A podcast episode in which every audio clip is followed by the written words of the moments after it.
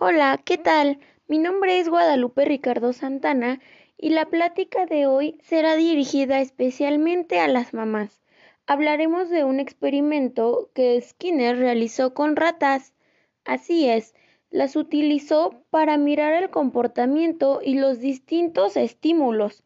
¿Te has preguntado si los castigos son buenos o malos? Bueno, pues ustedes como madres algunas veces deben reconocer que los hijos tienen distintas conductas, pero ellos son muy pequeños y algunas veces no logran poner sus propios límites de tiempo. Puede ser para jugar o algunas otras acciones. Si aún no te has puesto a mirar sus conductas, es hora de hacerlos. Esto servirá para cuidarlos de una mejor manera. Mirar sus conductas, aunque no lo creas, es de suma importancia para reconocer sus conductas. Algunas veces ellos puede ser que ya conozcan las consecuencias que pueden recibir, aunque también deben saber que pueden recibir reforzamientos negativos o positivos.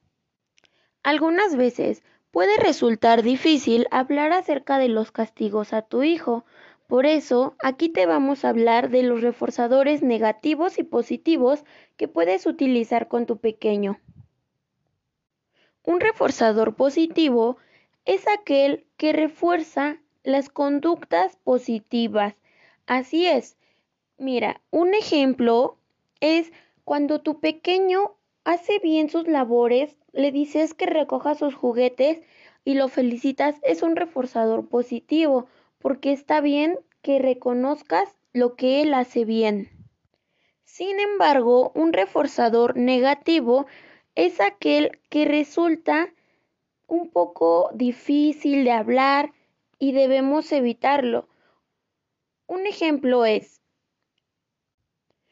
cuando vas al supermercado y el pequeño te pide exactamente algo, un juguete caro, a ti no te alcanza pero solamente por evitar un berrinche se lo compras. Es un reforzador negativo porque estás haciendo que a la próxima él ya aprenda a que aunque llore, tú se lo vas a comprar. Es un reforzador negativo. Lo más correcto sería enseñarle que si en ese momento no le puede tocar a él un juguete el que él quiere, no es necesario recibirlo. Y para la próxima lo va a evitar porque sabe que está mal lo que está haciendo. Estas acciones negativas deben recibir un castigo, ya que este castigo debilita la conducta negativa. Y bien, ahora sabrás cómo tomar los castigos de tu pequeño con un reforzador negativo, pero que le hará bien, o con un reforzador positivo que no será muy favorable para él en un futuro. Continuando con el tema de los castigos, el lóbulo frontal tiene mucho que ver. Este se encarga de decidir las conductas motoras, las cuales son el razonamiento y el juicio. El área premotora es la planeación y el cálculo de las consecuencias. Aquí entra la parte en la que el pequeño ya reconoce que si hace algo negativo recibirá una sanción, aquí aplica la consecuencia. Y en el juicio de valor está el raciocinio, va a tomar más conciencia de lo que va a hacer y evitará acciones negativas. Bueno, pues yo me despido esperando que haya sido de su agrado, que lo hayan disfrutado y que lo pongan en práctica. Hasta luego, nos vemos en la próxima. Hola, ¿qué tal? Mi nombre es Guadalupe Ricardo Santana y en esta ocasión hablaremos de un experimento que Skinner realizó con ratas. Nuestra plática va dirigida en esta ocasión para las mamás.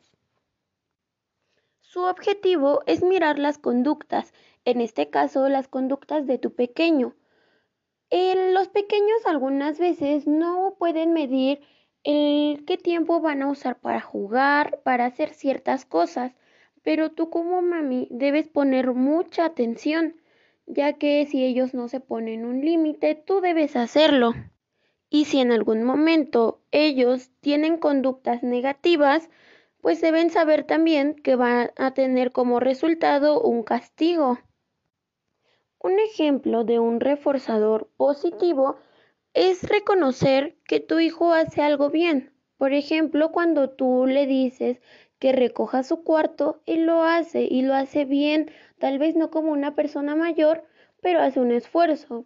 Siempre es bueno reconocer las cosas buenas y positivas que hacen los pequeños.